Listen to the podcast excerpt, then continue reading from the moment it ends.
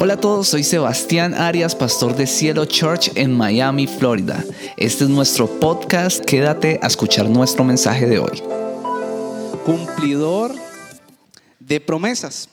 Y le quiero pedir que me acompañe a leer Hebreos 10:23. Dice así, mantengámonos firmes o mantengamos firme la esperanza que profesamos, porque fiel, diga conmigo fiel, porque fiel es el que hizo la promesa. Escuche bien, fiel es el que hizo la promesa. Yo hubiese dicho amén. Un amén ahí.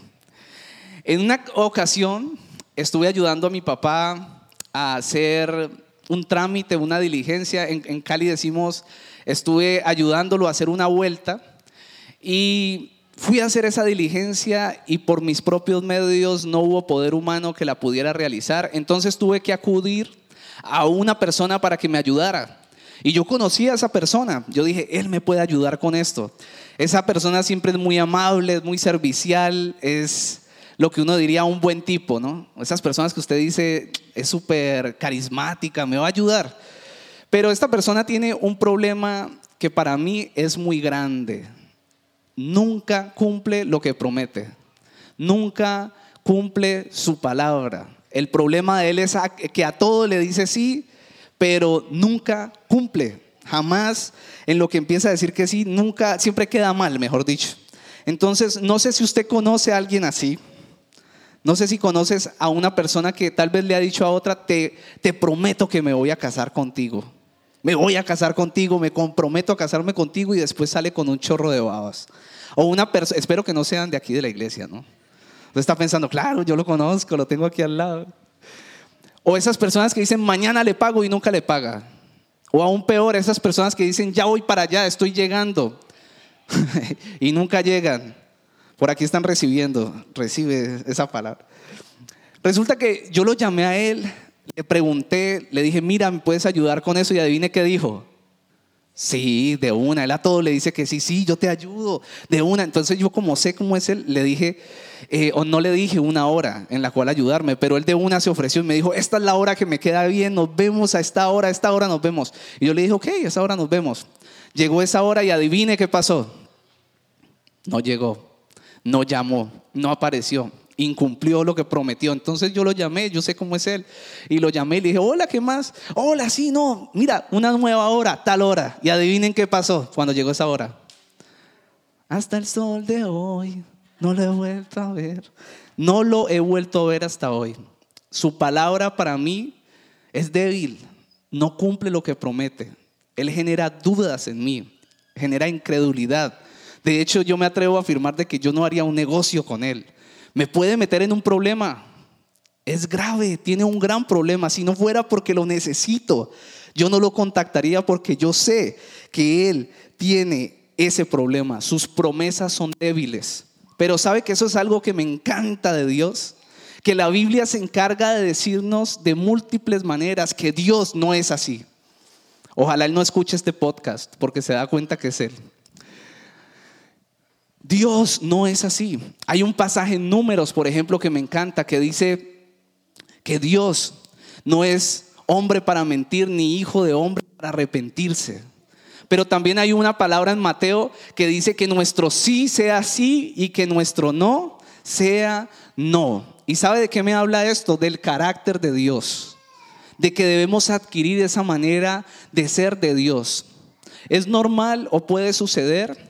Que dudemos de las personas. Podemos dudar de las personas, a veces quedamos mal. A veces no cumplimos lo que decimos, aunque eso no está bien y no es lo que Dios espera de nosotros. Pero ¿sabe algo? No es normal dudar de Dios. No es normal dudar de Dios, porque Dios nunca, óigame bien, nunca, nunca ha mentido y nunca, nunca, nunca mentirá. Dios es un Dios de verdad. Y esto es importante porque ahí radica el poder de la palabra de Dios. Y ahí radica el poder, incluso, le voy a decir un secreto, radica el poder de lo que usted dice.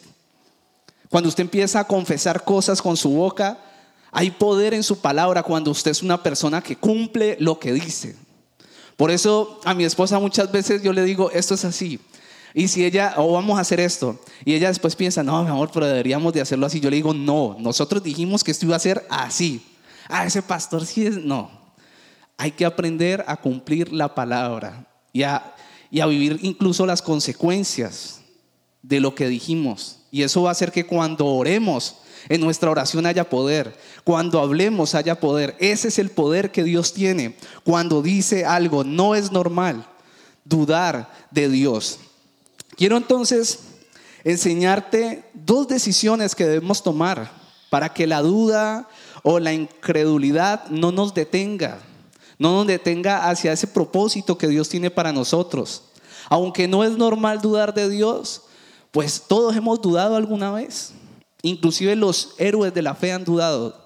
Las personas más usadas por Dios, inclusive después, inmediatamente después de ver la gloria de Dios en sus vidas, han dudado de Dios. Han dudado de, han titubeado, han dicho, Dios lo va a hacer o Dios no lo va a hacer, después de ver el obrar de Dios sobrenatural en sus vidas. Y por eso la primera decisión que debemos tomar es enfocarnos en quién. Enfocarnos en quién. El libro de Génesis, en el capítulo 37, relata una historia de la que hemos hablado aquí, y es la historia de un joven llamado José. Y este joven era el hijo de Jacob, pero la Biblia resalta que era el hijo amado, más amado de Jacob. Y en un momento dado Dios le empezó a hablar y a prometer cosas a través de sueños. Empezó a hablarle, empezó a mostrarle que las personas se iban a rendir a los pies de él. Es decir, que Dios lo iba a poner en una posición de autoridad. Pero él cometió, digamos, un error, lo que yo considero un error. Fue y habló con sus hermanos y le dijo, soñé esto. Y ellos dijeron, y ahorita tú qué quieres decir, que nosotros te vamos a servir a ti, que tú vas a estar por encima de nosotros. Y él, bueno, eso es lo que el Señor me muestra. Dios le prometió que él iba a, eh, iba a tener una posición de autoridad. Pero al contar esto, la Biblia dice que ellos sintieron más celos y más envidia. Seguramente José, cuando recibió esa promesa, como tal vez muchos de ustedes han recibido promesas de Dios, él esperaba que eso se cumpliera ya. Él dijo, el propósito que Dios tiene conmigo es que yo gobierne, que yo sea una persona que está en una alta posición. Eso va a suceder ya. ¿En qué momento sucede? Pero cuando usted ve el siguiente capítulo de lo que está sucediendo en la vida de José, se da cuenta que los hermanos hacen un plan para matarlo, sus propios hermanos. Y después dicen, no, no lo matemos, ¿sabes qué? Vendámoslo como esclavo. Entonces José empezó a ver que su vida no se convirtió inmediatamente en lo que Dios le prometió, sino en algo completamente contrario. Señor, me dices que me vas a poner en autoridad. Yo soy un hombre libre y ahora soy esclavo. Esto no se parece absolutamente en nada a lo que tú estás hablando. Sin embargo, esas palabras las estoy diciendo yo porque eso no es lo que dice la Biblia. Cuando eso sucedió, no vemos por ninguna parte que José se queje. No vemos por ninguna parte que José empiece a luchar con el por qué. ¿Por qué? ¿Por qué Dios hiciste esto? ¿Por qué Dios me está pasando esto en mi vida? ¿Por qué estoy pasando por esta situación? En ninguna parte dice que José entró en esa lucha con el por qué. Los seres humanos tenemos una tendencia a que cuando pasamos por momentos de dificultad, por momentos adversos empezamos a luchar con el por qué, empezamos a preguntarnos por qué nos está sucediendo eso en vez de enfocarnos en el quién, que es Jesucristo. Enfocarnos en el por qué no es lo correcto porque genera en nosotros confusión, genera en nosotros ansiedad, genera que dejemos de creer, genera duda, que empecemos a dudar de lo que Dios ha prometido para nuestras vidas. Nuestro enfoque tiene que estar en el quién. Si estás luchando en el por qué, entonces el quién va a devolverte al centro de tu vida. Si estás dudando por estar luchando con el por qué, el quién va a devolverte la paz. El quién te va a dar la fe en que Dios es el que cumple la promesa. El quien te va a devolver o te va a volver a enfocar en que Dios nunca miente. El quien es Jesucristo, es Dios mismo, nunca miente, siempre cumple lo que promete. Amén. Uh, un aplauso fuerte a Dios ahí. No es fácil, no es fácil no preguntarnos por qué. No se sienta acusado. Yo he luchado con el por qué muchas veces en mi vida. De hecho, esta semana estaba hablando con mi hermano menor en Colombia y no sé por qué razón empezamos a hablar de temas de nuestro pasado y empecé a decirle, Esteban, siempre en mi vida, en el área laboral, yo he tenido que pelearme las cosas, nada, nada fluido, nada es flow, nada fluye. O sea, todo es luchado en mi vida. Julián, a mi hermano mayor, y a vos todo te salió derechito, pero yo siempre me la he tenido que guerrear, pues, una cosa terrible. ¿Qué cosa? Y siempre estuve luchando con mi porqué. Por ejemplo, me acordé que yo quería ser un gran abogado, ¿no? De hecho, estudié Derecho y en Colombia, cuando estaba como en primero o segundo año, yo quería plata. Casi todos los que los que estudiamos derechos porque queremos plata y en ese tiempo quería ser torcido, así, así mejor dicho, si me tocaba torcerme para conseguir plata, yo lo iba a hacer porque no tenía al Señor. Entonces le empecé a decir a mi papá, papá, ayúdame con un, con un trabajo, a conseguir un trabajo, porque a mi hermano mayor y a mi hermano menor les consiguió trabajo, pero así, de repente. Pero a mí todo luchado. No, mira, no, no logro, no logro conseguirte. Y por allá un día llegó y me dijo, te conseguí un trabajo. Y yo le dije, ¿cuánto me van a pagar? Ni siquiera le dije que, de qué iba a ser, ¿cuánto me van a pagar? Dijo, no, no sé. Pero es, como para empezar. O sea, ya me dijo como que el pago era malo. El pago era malo. ¿Y cuándo me van a pagar? No, no sé. O sea, era malo y no se sabía cuándo me iban a pagar. Cuando fui, la oficina era más grande ese, ese bañito que organizamos ahí, que lo organizamos precioso, pero era más grande el baño que esa oficina chiquitica y era con otra persona y no era en leyes, no era en derecho, no era para ser abogado, era en contabilidad y yo amo los números. Y yo dije, no puede ser cierto. Yo llegaba ahí, nunca me pagaron, Fui como dos meses allá, nunca me pagaron. Y yo me acuerdo que yo iba luchando con el por qué todos los días. Yo, bueno, yo no tenía al Señor ahí, pero yo decía, ¿por qué estoy aquí? Yo quiero ser abogado y esto no tiene que ver con ser abogado. Yo quiero plata y aquí en plata llevo dos meses y no me han pagado. Y salí de ahí y nunca me pagaron. Esa fue mi primera lucha que recordé esta semana con el por qué. Yo dejé eso así, Salí de ahí, eso me salió más caro ir a trabajar allá porque me tocaba pagar de mi plata para los almuerzos. Después encontré un trabajo y este sí era en leyes y yo dije, por aquí es. y yo dije, por aquí es, este es, el, este es el momento.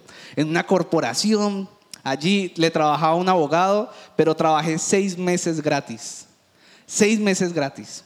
Yo, quería, yo anhelaba ser un buen abogado y ese tipo con el que yo trabajaba era un buen abogado, pero yo también decía, ¿yo qué hago aquí? A mí no me pagan, tengo que cumplir horario. Además de eso, tengo que gastar del dinero que mi papá me da entre semana para la universidad para comprar el, eh, el almuerzo y todo esto. ¿Qué hago aquí? ¿Por qué estoy aquí? ¿Por qué me pasa esto a mí? Todo el mundo embilletándose y yo aquí, ¿por qué? Luchando con el por qué. Y si a ustedes les parece que el pastor ahora último no lucha con el por qué, pues fíjense que cuando llegué aquí, dejé mi trabajo allá, todos saben esa historia, no las voy a volver a contar, pero llegué aquí y entré a trabajar en ese lugar donde entré a trabajar. Yo llegaba al lugar y yo decía, Señor, yo te adoro con este trabajo hoy y decido adorarte, pero yo no le puedo negar que muchas veces, muchos días, yo iba a lo más profundo de la bodega y yo oraba, le oraba al Señor y le decía, Señor, ¿por qué? Tú me llamaste a servirte, a plantar, a extender el reino de Dios, a predicar tu palabra. ¿Por qué tengo que pasar por esto? O sea, ¿por qué estoy aquí? En realidad empecé a dudar. ¿Tú sí me llamaste? ¿Tú sí me llamaste? Eso es, tremendo. Nosotros dejamos todo por venir a servir a Dios. ¿Tú sí me llamaste? La duda, la duda, luchando con el por qué. Yo quiero decirte, todos, todos todos luchamos con el porqué. Hoy después de más de 12 o 13 años de esa primera situación que viví en ese primer trabajo, yo puedo entender que si me hubiese fijado en quién, hubiese sido más sencillo todo. Hoy en día yo puedo entender que Dios me estaba preparando para este tiempo. ¿Cómo así, pastor? Para 15 años después, 13 eh, años después, claro.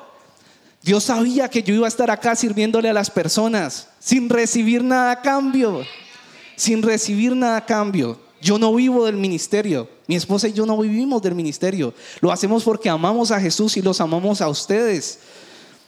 Dios me estaba preparando a trabajar gratis, a servir, a buscar motivos para servir a otros. Dios me estaba preparando para hacer algo en este tiempo, para ser fuerte, para no luchar con el por qué, sino fijarme siempre en quién. Dios hace lo mismo en tu vida. Tal vez tú no sabes por qué estás pasando esa situación hoy, pero yo quiero asegurarte algo. Dios no miente. Dios cumple lo que promete. Lo que estás pasando todo este tiempo, Dios lo está usando. Dios tiene un propósito hoy, ahora, con esto que estás viviendo. Hoy, ahora, Dios tiene un propósito con esa situación. Tienes que enfocarte en quién. Enfócate en Él. Intenta entender para qué es eso. ¿Para qué es eso? Enfócate en Él. Enfócate. Él te va a empezar a guiar. José, después de pasar esa situación de que fue vendido como esclavo, entonces fue vendido a un hombre que era el jefe de la guardia de Egipto. Y entonces, como él no estaba enfocado en el, por, en el por qué, sino en quién, él empezó a hacer las cosas bien allí. Él decía, yo creo, el Señor tiene un propósito con esto, vamos a hacerlo bien. Y efectivamente la Biblia dice que el favor y la gracia de Dios estaba con él, el favor y la gracia lo estaba levantando y cuando le estaba empezando a ir bien, lo encarcelaron injustamente volvió a la cárcel. O sea, se estaba levantando de su quiebra espiritual, de su quiebra moral y de nuevo a la cárcel. Pero usted vuelve y en ninguna parte lo ve luchando con el por qué, sino nuevamente retomando, Dios tiene propósito, Dios está desarrollando habilidades conmigo, Dios está desarrollando mis talentos. Y estuvo listo y como se enfocó en el quién, entonces Dios después lo exaltó, le dio una oportunidad y él se había preparado para ese momento delante del faraón, interpretó su sueño y terminó siendo el gobernador de todo Egipto por utilizar bien sus dones, su talento y todo el tiempo de formación. Eso es lo que vengo a decirte hoy a ti. Tal vez tú no entiendas por qué estás en este país. Tal vez tú no entiendas por qué estás en el trabajo que estás, como me pasaba a mí. Tal vez tú no entiendas por qué esa persona que tanto amabas ya no está. Tal vez tú no entiendas muchas cosas de tu vida, pero puedes tener la esperanza en que el que hizo la promesa la cumple. El que hizo la promesa tiene un propósito con esta situación en tu vida. Yo no sé si aquí hay alguien que lo puede creer. Escuché un amén ahí. Cuando tu propósito se sienta turbio, o las piezas del rompecabezas tal vez no encajen mucho, no sé, yo creo que, no sé si soy el único que se ha sentido así, como que esto no encaja, esto no, esto no tiene que ver mucho con lo que Dios me llamó de hacer, pues debemos enfocar, enfocarnos en el quién. Y el quién es Jesús. Y allí vamos a hallar confianza. Nuestra confianza no está en las circunstancias. Nuestra confianza no está en las circunstancias, nuestra confianza debe estar puesta en Jesucristo. Yo nunca en mi vida he vivido con tanta confianza como en esta última temporada. En esta última temporada, confiando de Dios, mes a mes. Yo que era una persona que confiaba en mi salario mes a mes. Ahorita confiar literalmente de que Dios nos va a proveer, de que Dios, Dios bendice al que le sirve, de que Dios va a cuidar de nuestra familia. Y sabe, Dios se ha pasado con nosotros en, en sobreabundancia y ha sido siempre bueno. Pero nos hemos enfocado en el quién. Hemos dejado de luchar en el por qué. Salmos 145, versículo 13, dice, pues tu reino es un reino eterno Gobiernas de generación en generación. Escuche bien esto. El Señor siempre, diga conmigo siempre, siempre, siempre, siempre cumple sus promesas. Es bondadoso en todo lo que hace. La segunda decisión que debemos tomar es confiar a pesar de las emociones. Y yo aquí quiero hablarle de uno de los de las historias que más me gustan de la palabra de Dios. Me gustan porque Dios me ha hablado mucho y en, temporadas de mi vida que han sido cruciales, Dios me ha hablado a través de la vida de Juan el Bautista. Juan el Bautista, La Biblia dice que fue uno de los, eh, fue el mayor de los profetas. Y fue el mayor de los profetas por el mensaje que se le comisionó a dar. El mensaje que tenía, ustedes saben que todos los profetas, o un profeta es alguien que habla o, Dios usa su boca para hablar de parte de él. Es usado para hablar, su boca habla como si fuera Dios. Pues Juan el Bautista tenía un mensaje especial para hablar y era el mensaje de que Jesucristo venía, se iba a encarnar en humano, el Mesías iba a ser encarnado. Él empezó a hablar de que el reino de Dios estaba cerca, es decir, que el rey estaba por venir. ¿Sabe? Eso es una noticia preciosa. Y él empezó a preparar ese camino para que Jesús viniera. Resulta que así lo hizo Dios lo, usó de una manera sobrenatural. Jesucristo vino, Él vio la gloria de Dios ante sus ojos, vio a Jesucristo mismo, lo bautizó. Cuando lo bautizó, el Padre y el Espíritu Santo estaban ahí. Saben, este hombre vio cosas que tal vez usted y yo no hayamos visto y no voy a declararlo, pero tal vez jamás podamos ver. Vio cosas asombrosas, pero también tuvo un día malo también tuvo un día malo. Lo encarcelaron injustamente. Injustamente fue a la cárcel y en medio de esa situación, la Biblia, la Biblia relata que este hombre dudó. Este hombre tan usado, el que la Biblia misma dice que fue el mayor de los profetas, dudó, titubeó, dudó de que ese fuera Jesucristo. ¿Sabe? La duda pudo entrar en él porque sus emociones fueron contrarias a su fe.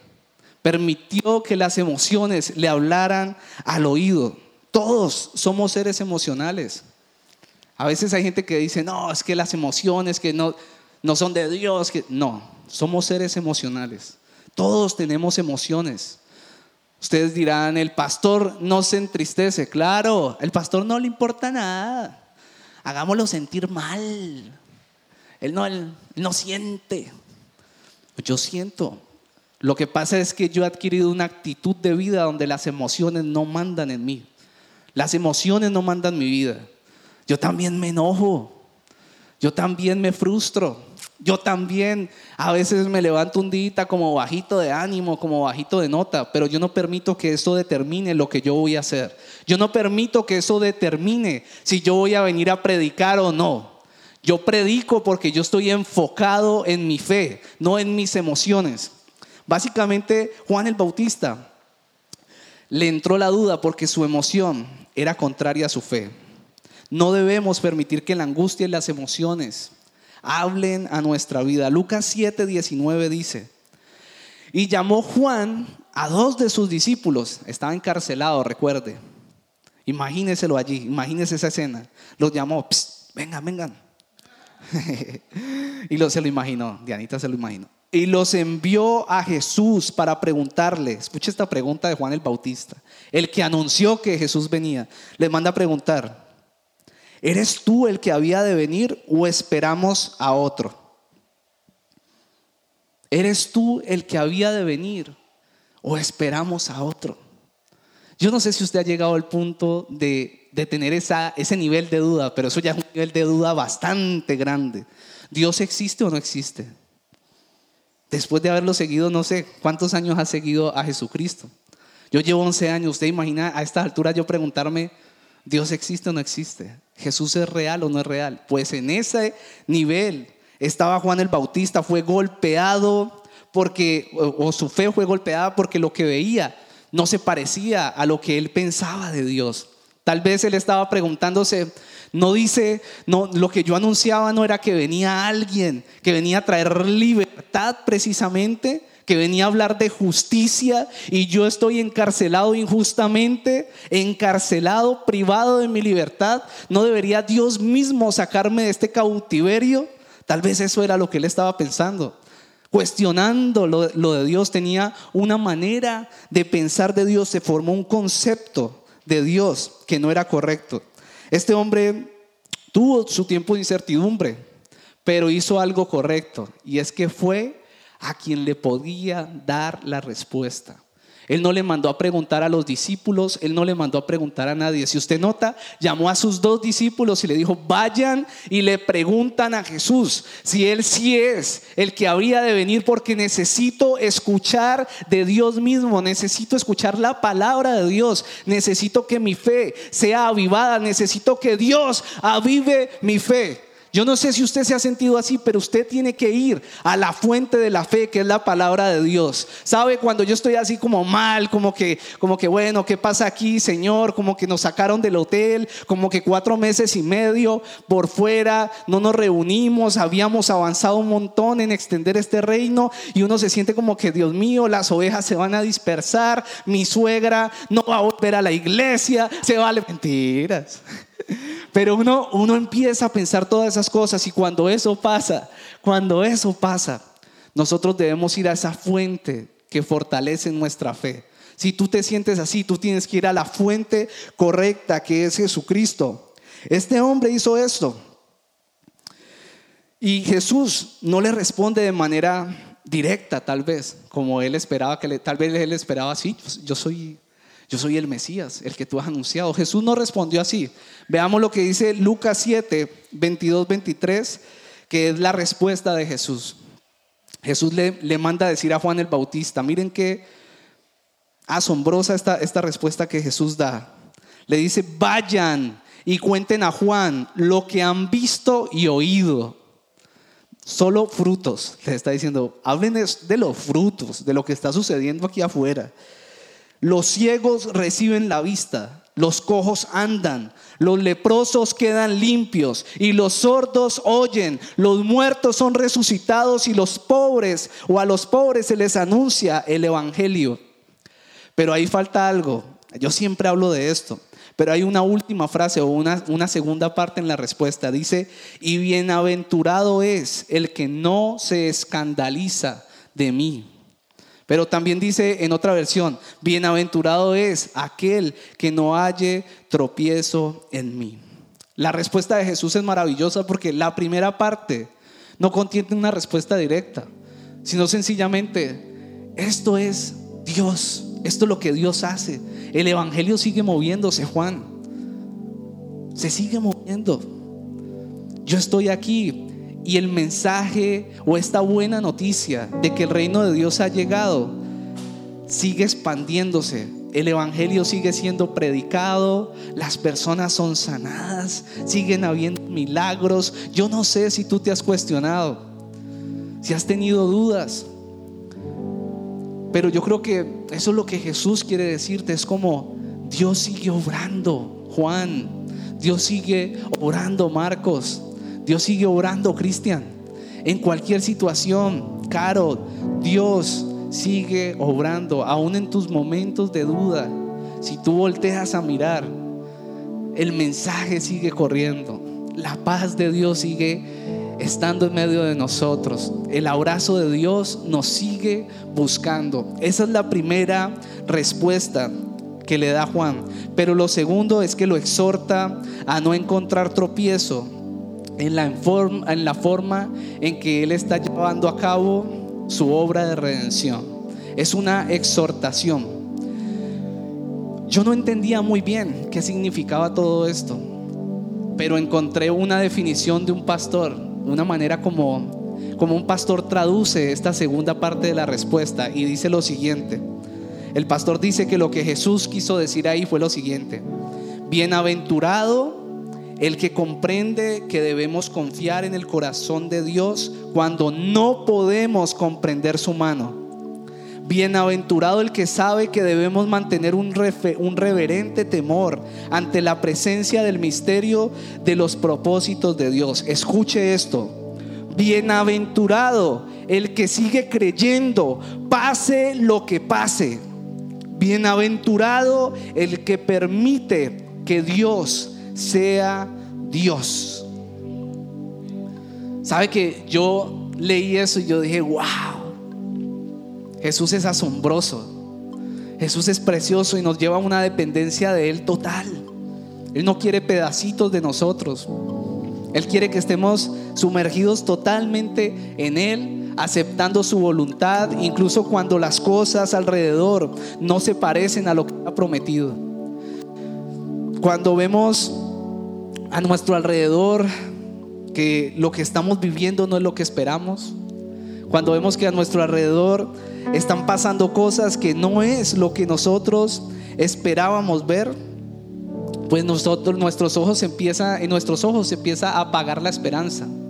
Tal vez nosotros vemos una derrota, pero Dios ve a un hijo que se está levantando nuevamente con nuevas fuerzas que se está levantando con fe. Mientras nosotros estamos enfocados en la tristeza, en una derrota, Dios está viendo un hijo que retoma fuerzas, que se levanta más fortalecido, que, que es medicina para los demás, que cuando va a otros les ministra de esos procesos que ya hemos superado. Eso es lo que ve el Señor. Cuando tú ves dolor en tu corazón y dices, estoy deprimido, estoy mal, Dios lo que está viendo es el bisturí de cirugía en tu corazón, haciendo las modificaciones que Él necesita hacer para desarrollar ese corazón que Él ve en ti. Tenemos que aprender a ver con los ojos de Dios. Yo sé que es difícil. Todas estas personas que están sufriendo en ese edificio, o tal vez personas aquí que están sufriendo situaciones difíciles. Dios tiene, no me canso de decir, Dios tiene un propósito eterno con esto. Deja de luchar con el por qué y empieza a enfocarte en quién. Toma esa decisión. Toma esa decisión de confiar a pesar de las, de las, de las emociones. Vamos a dejar, para finalizar, vamos a dejar de dudar cuando de verdad se nos, se nos revele la paternidad de Dios. Cuando vemos a Dios como un papá, cuando de verdad podemos entenderlo, cerrar nuestros ojos en la angustia y ver que nos abraza, ver que estamos sostenidos en Él y nos podemos olvidar de todo lo que hay alrededor y podemos confiar en que Él tiene control de cada etapa de nuestra vida cuando podemos ver a Dios como un Padre, que es lo que Él quiere que, veamos en Él, y cuando nosotros nos podemos ver como verdaderos hijos, vamos a empezar a confiar completamente en Él. ¿Sabe por qué estoy tranquilo en este tiempo de mi vida? Porque yo sé que pase lo que pase, Dios está con nosotros. Porque yo sé que pase lo que pase, Dios tenía planeado ese momento específico para mi vida. Y Él tiene control de eso, incluso de lo que yo considero que no es bueno para mí. De ese momento también Dios tiene el control. De ese momento Dios también tiene un abrazo para ti. En ese momento Dios también tiene un propósito para desarrollar ese corazón y esa vida que ha planeado para ti. El propósito eterno que Dios tiene contigo, esto va a ser fuerte, pero es más grande que tu vida. El propósito eterno que Dios tiene contigo es más grande de lo que tú piensas. Enfócate en quién. El quién te va a traer tu paz de regreso. Jesús va a traer tu paz de regreso. Deja de pelear con el por qué. Yo quiero que ahí donde estás puedas cerrar tus ojos y podamos hacer una oración en esta mañana.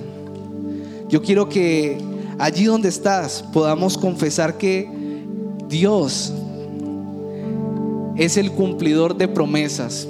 Y le pido que se ponga de pie por unos minutos, por favor. Hemos hablado de que Dios es cumplidor de promesas y de que en medio de la duda, debemos enfocarnos en quién es Él y no luchar en el por qué. Hemos hablado de que debemos tomar esa decisión de enfocarnos en Él y también la decisión de creer a pesar de nuestras emociones. También dijimos que cuando nos enfocamos en que Él es nuestro Padre y tomamos nuestra posición de hijos, entonces la duda se va de nuestras vidas.